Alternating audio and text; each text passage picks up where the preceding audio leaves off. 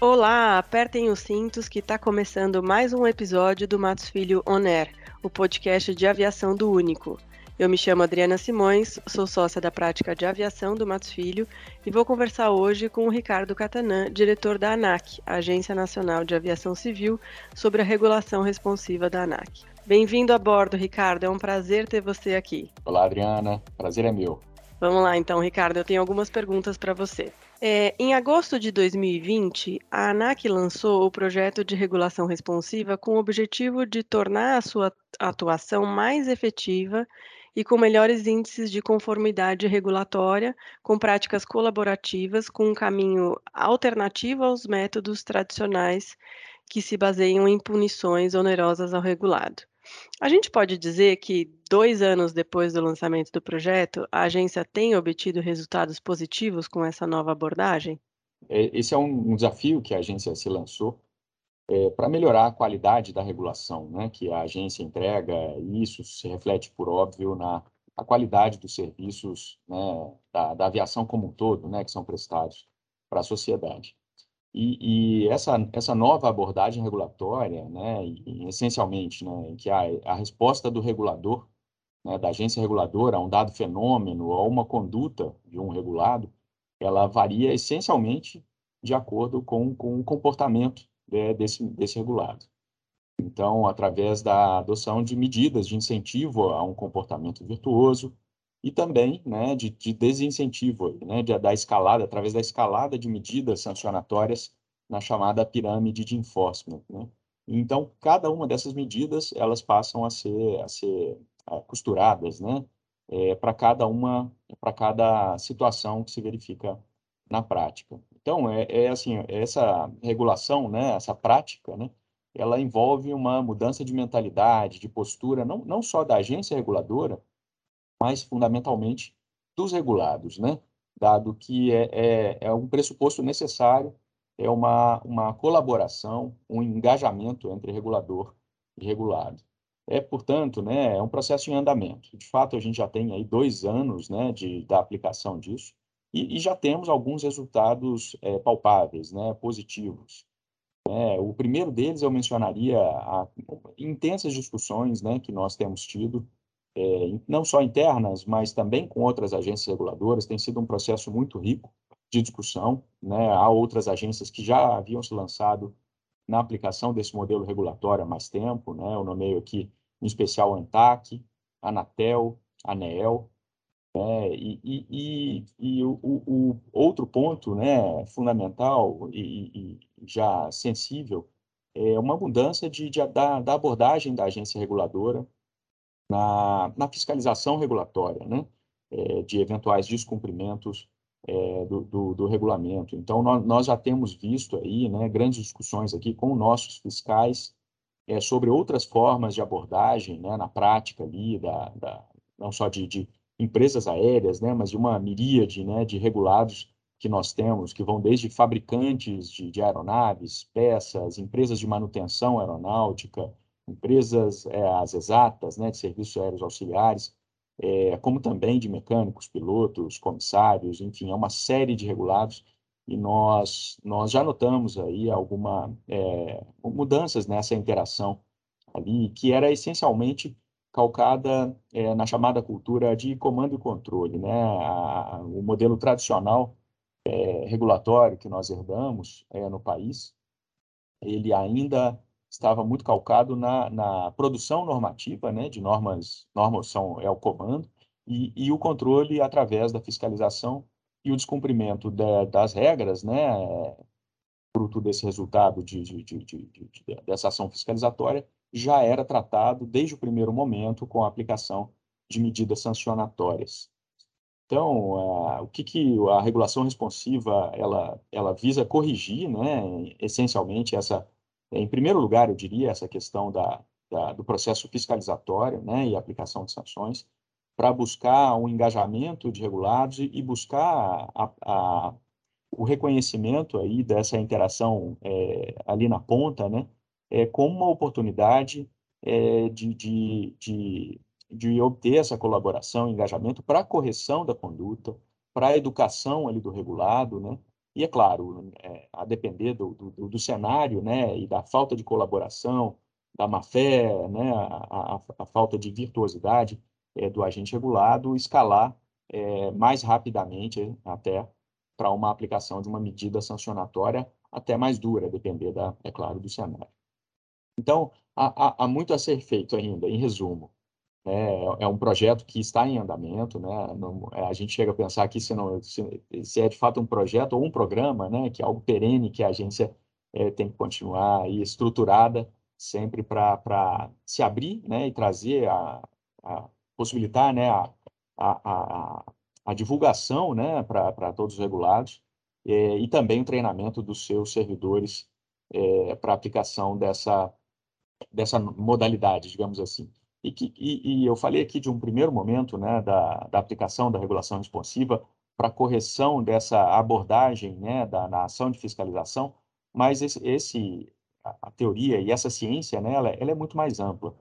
Ela busca reconhecer, inclusive, a possibilidade de aplicação de outros, né, de, de, de um cardápio maior de medidas regulatórias que a agência, não só a agência, mas também a, a, os regulados passam a ter ao seu dispor né, na, na, nessa interação é, com, com a agência reguladora. Então, com espaço para autorregulação, para corregulação, e a gente pode falar disso mais adiante. Sem dúvida, e, e, eu acho também que desde a da adoção da regulação responsiva, né, como guia orientador da, da fiscalização, um modelo inter, internalizado também pelo plano estratégico 2020-26 da ANAC, eh, acho que o setor identifica aí um comprometimento né, em criar um sistema cooperativo e favorável ao desenvolvimento sustentável do setor. Acho que até identificaria aqui como exemplo de implementação dessa regulação responsiva, até antes mesmo da institucionalização, o programa Aeroportos Sustentáveis, né, um mecanismo não regulatório e voluntário de incentivos a práticas sustentáveis ao meio ambiente é, relacionadas às operações aéreas e à própria gestão de aeroportos, né? Exato. Talvez um outro exemplo pudesse ser até a criação lá da, da proposta apoiada, né? Aquela ferramenta de aumento da participação de, de operadores aéreos e outros agentes do setor nos processos decisórios de planejamento dos, dos aeroportos, né? Ali tendo uma flexibilização nos processos de, de restabelecimento do, do reequilíbrio econômico-financeiro dos contratos de concessão. Exato, são, são dois excelentes exemplos. Eu mencionaria também a, a, a adesão da agência reguladora à, plataforma consumidor.gov.br, é, em que as reclamações antes direcionadas à agência né, de passageiros e consumidores é, com problemas em seus contratos de transporte, eles passaram a ser direcionados para essa plataforma pública, gratuita, que é estruturada dentro do Ministério da Justiça, na Secretaria Nacional do Consumidor, e ali é, como essa plataforma é pública, ela é, ela é de uso do Sistema Nacional de Defesa do Consumidor, as próprias empresas aéreas, no primeiro momento, né, quando nós direcionamos as reclamações que antes eram direcionadas para a agência e já se estruturava com base nessas reclamações processos administrativos sancionatórios, ou seja, para cada reclamação de cada consumidor era instaurado, eram centenas, milhares de processos que a agência é, tinha é, um, um, contencioso administrativo né, para tocar, é, e que se revertiam, é, na, na, maioria das vezes, em multas né, para essas empresas, e essas multas é, nem sempre se via uma melhoria do comportamento. Então, na, pra, a, a constatação que se tinha era para que aplicar tantas multas se elas não se revertem numa melhoria dos serviços e elas acabam onerando né, o custo da passagem e se revertem em passagens mais caras, eventualmente, para os próprios consumidores. Então, quando nós decidimos canalizar e mandar aquilo para essas reclamações, direcioná-las para o consumidor.gov, e ali nós temos um tratamento dessas, dessas reclamações de uma forma de uma forma mais abrangente, né, e, e pública e transparente, nós passamos a ranquear é, essas, essas reclamações, né, e é divulgado o boletim do consumidor.gov pela agência, né, ranqueando as empresas que têm mais reclamações, que resolvem mais os problemas, enfim, que, e, e isso já passou a, a, nós passamos a observar aqui, foi curioso, é um movimento concorrencial para que as empresas que, que quisessem ali se, é, se classificar melhor, né, isso passou a ser usado até, passa a ser usado como um diferencial de serviço. Né? Empresas que têm menos reclamações, elas usam isso como um selo até né, de qualidade de serviço. Então, é, isso já é uma medida regulatória né, que, eu, que, eu, que, eu, que eu reputo responsiva, né, porque nós, nós tivemos uma abordagem aí que, se, que tem se mostrado bastante, bastante virtuosa, com bom, bons efeitos no sentido de diminuição de reclamações e de melhor tratamento é, das empresas dos, dos, das queixas de consumidores.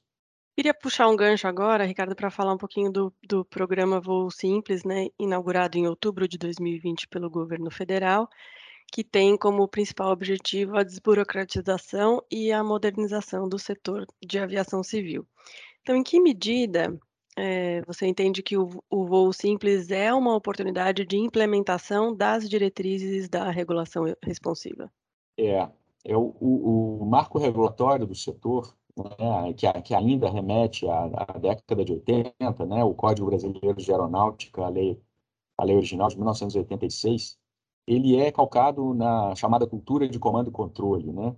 Ali, é, nós temos uma legislação primária é, ainda bastante preditiva, né? com uma série de escolhas regulatórias feitas a priori. Né? Era, era um modelo, não, não, não se falava ainda de agências reguladoras.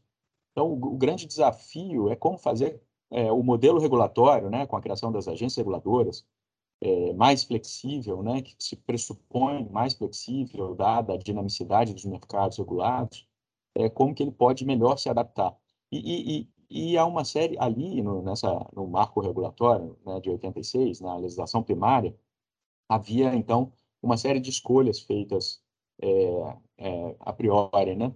Então, o principal efeito né, do, do, do voo simples né, foi retirar dessa legislação primária essas escolhas regulatórias, né, uma série de modelos. Então, por exemplo, na classificações né, de, de, de tipos de serviços aéreos, de tipos de empresas, qual a abordagem que, que o regulador deveria ter para um tipo de serviço, se exigia uma autorização de funcionamento jurídico de uma empresa antes mesmo dela ter os seus atos é, registrados no, no, registro de comércio.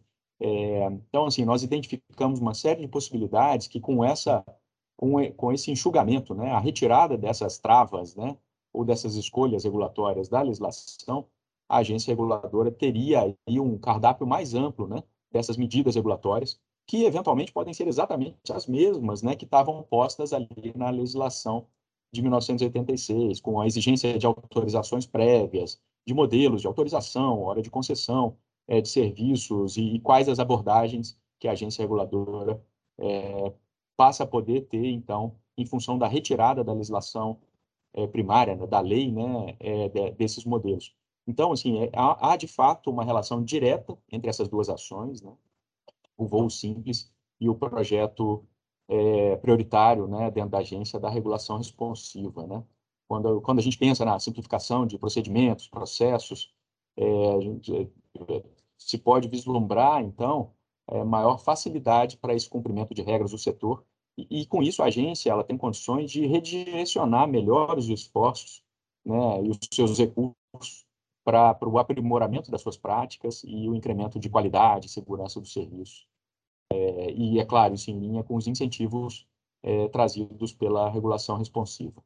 Uhum. É, então, que... se, se, se, eu puder até, é, é, Adriana, até é interessante mencionar para melhor compreensão disso que eu estou dizendo, é, alguns exemplos né, que foram tirados ali do, do, do Código de, é, de Aeronáutica, né, o, o, Código Brasileiro de Aviação Civil, é, havia ali um capítulo de medidas sancionatórias, né, é, bastante minucioso, bastante exaustivo, que impedia muitas vezes que a agência pudesse adotar medidas preventivas, uma, uma mera advertência entre, ante uma, uma conduta é, indesejada ou irregular, ela, como não existia previsão legal ali dessa medida, é, muitas vezes a agência se via impedida de, de, até regular, né, pela adoção de medidas como advertências, medidas é, é, corretivas mesmo, pacto, em que a, a, as escolhas elas, elas derivam, né, elas são um resultado, eventual resultado de uma de uma pactuação ali entre, entre a agência reguladora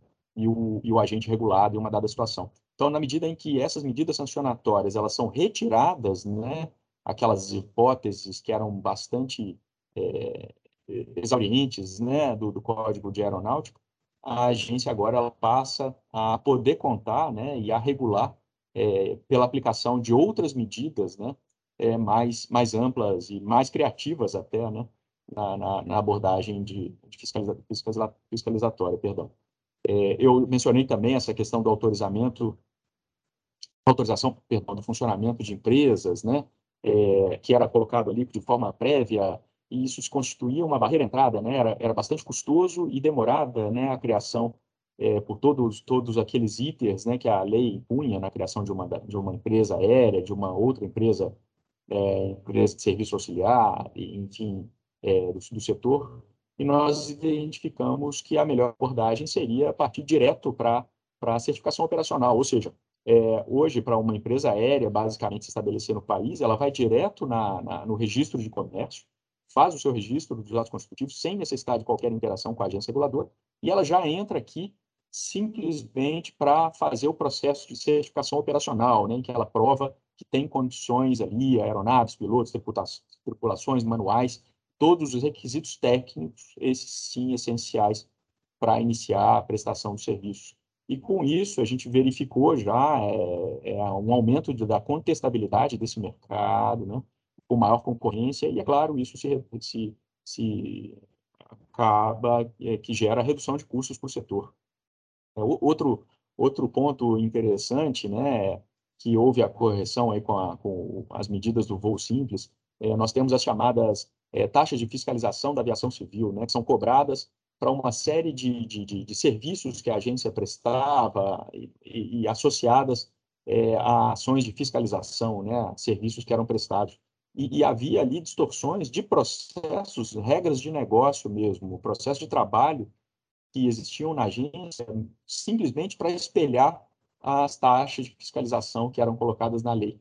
E que era difícil, se não impossível, para a agência revisitar, rever, ou mesmo abolir esses, essas regras de negócio, porque isso poderia implicar, em alguma medida, em, em abrir mão de receita.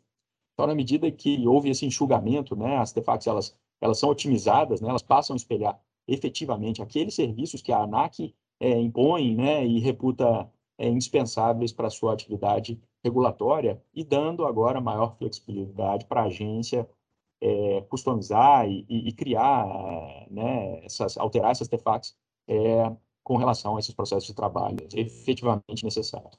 Acho que dá para concluir, então, Ricardo, que acho que o, o, projeto de regulação responsiva também representa, então, a, a modernização do setor na medida em que rompe com métodos de persuasão para o cumprimento de regras por meio de sanções e penalidades, dando lugar a formas mais inovadoras de regulação que visam é, incentivar e adequar as regras às novas condições do mercado e também dos agentes reguladores. Né? Então, desburocratizar o setor como um todo é, pode permitir que projetos como esse sejam mais é, facilmente institucionalizados e tragam aí resultados práticos e, e efetivos, né?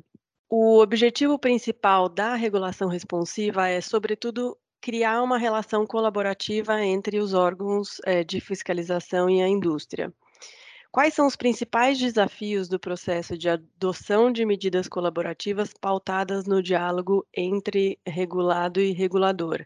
Eu imagino, Ricardo, que devam existir alguns obstáculos práticos nesse processo, né, que vão desde a efetiva implementação de mudanças normativas, quanto às regras é, previstas sob a perspectiva sancionatória do comando e controle, que passam por diversas etapas, como as consultas públicas e também as análises de impacto regulatório, além até da garantia de aplicação fiel das normas é, ou das novas normas né, no momento posterior. Sim, é, a, a, essa prática né, da regulação responsiva, ela, ela pressupõe né, uma mudança de cultura não só da agência, mas fundamentalmente dos agentes externos, né, dos regulados, que, que tem que entender ah, que o regulador ele, ele vai passar a focar mais na solução do problema do que necessariamente na aplicação de uma penalidade. Então, é, é, eu acho que o primeiro desafio é, é, é resgatar a, a confiança né, que deve existir entre regulado e regulador, né, para que o regulado ele, ele traga, é, ele não busque esconder os problemas ou eventuais descumprimentos da regulação com receio de, da, da aplicação da punição.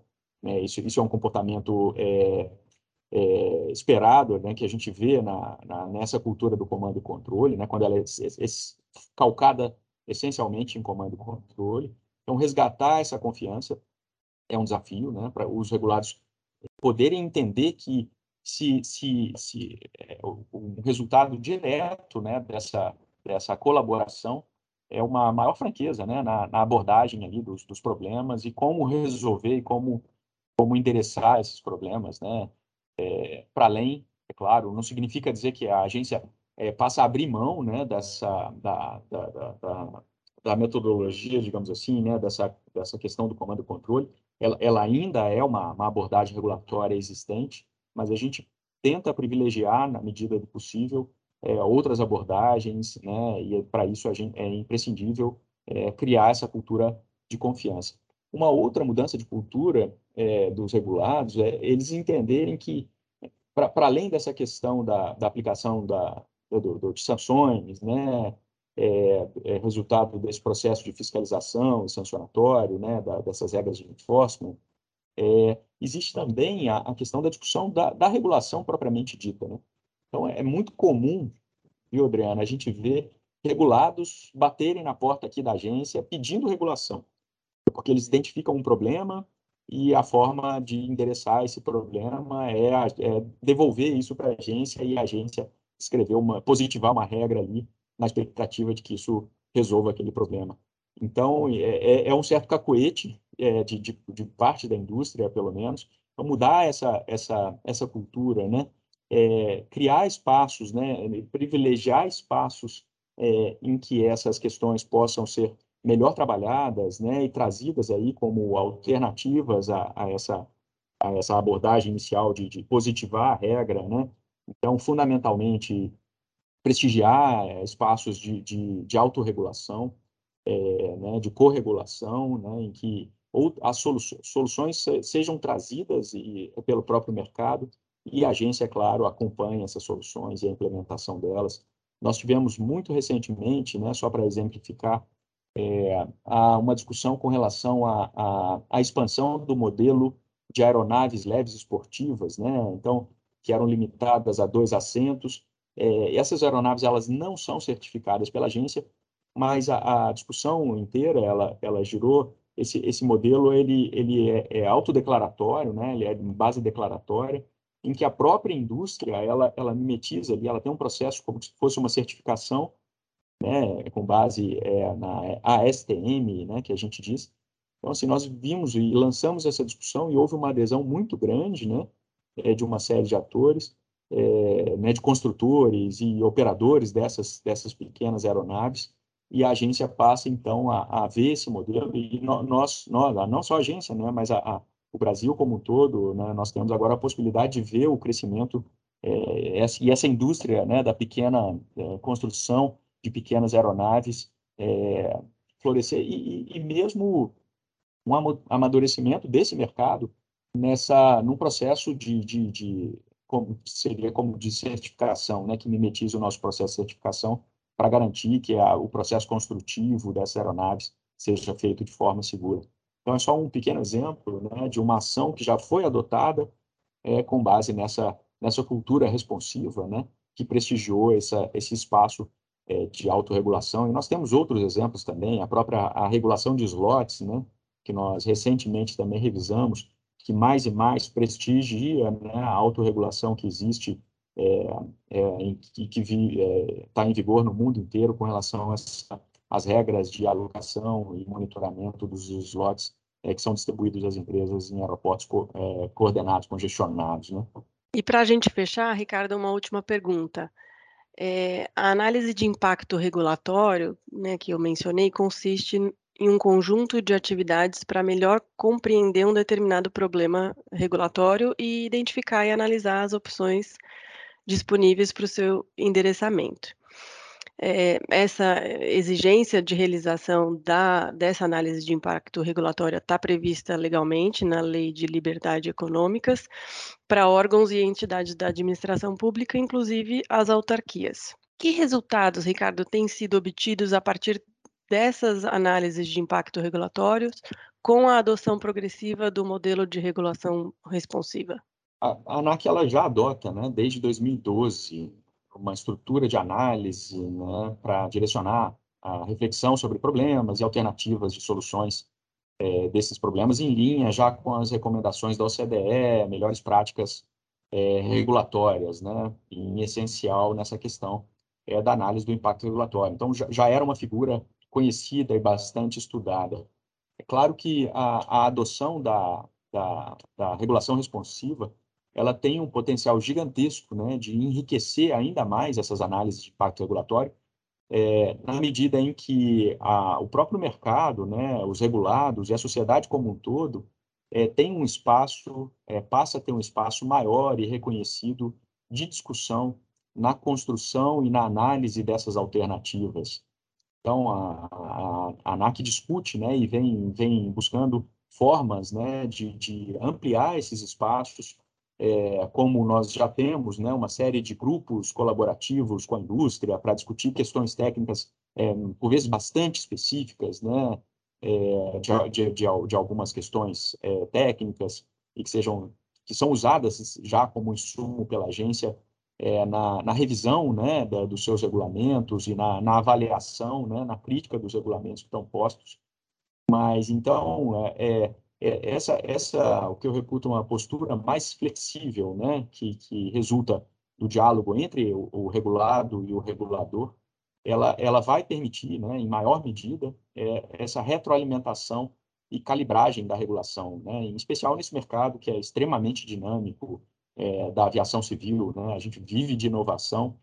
Então, é, a agência, ela, ela com essas ferramentas, né, é, da, da, de análise de impacto regulatório, que já, já são praticadas, já é praticada aqui na agência, e a abertura e o potencial, né, que a, a regulação responsiva traz, a nossa expectativa é que a, a qualidade dessas discussões, do, do, desse diálogo, dessa interação, em, vai resultar em análise de impacto regulatório cada vez mais robustas né, e mais abertas a críticas, sugestões e ponderações por parte de regulados e da sociedade como um todo. É, e essa análise de impacto regulatório, ela traz como um dos principais fundamentos a razoabilidade, né, do efeito que um novo ato normativo vai ter sobre os regulados e os agentes econômicos em geral. Então, eu acredito que esse critério de razoabilidade está diretamente aí conectado com o Instituto da Regulação é, Responsiva, né, de analisar mais precisamente os impactos regulatórios de, de atuação é, estatal e tentar estabelecer vínculos colaborativos com, com o setor regulado, né, o que torna essa, essa análise um instrumento útil para fins de promoção de uma regulação menos pautada na lógica do, do comando e controle, né? A análise de impacto regulatório, ela, ela, ela não pode virar um mero formulário, né, Adriana? A gente, Exato. a gente discute bastante aqui, não é, não é um checklist ali para que a gente possa avaliar na produção de, um, de, um, de uma regulação ou na revisão de uma regulação se há algumas etapas foram cumpridas. Ela, de fato, é, é um instrumento valiosíssimo né, na, na, avaliação e na ponderação de, de, todas as alternativas né, que a agência tem ao se deparar com, com um dado fenômeno, que, que pode, né, podendo optar, inclusive, por, por não regular, por reconhecer uma corregulação, uma autorregulação, né, um modelo de autorregulação regulada, é, e, e, isso é, expande enormemente os horizontes é, de atuação da agência reguladora, reguladora é, com essas perspectivas que a, que a regulação responsiva passa a nos trazer. Excelente, Ricardo. Foi um prazer ter você com a gente nesse episódio do Matos Filho On Air. Mais uma vez, muito obrigada pela participação. E eu agradeço. Um abraço a todos. Obrigada também a todos os ouvintes e até o próximo episódio.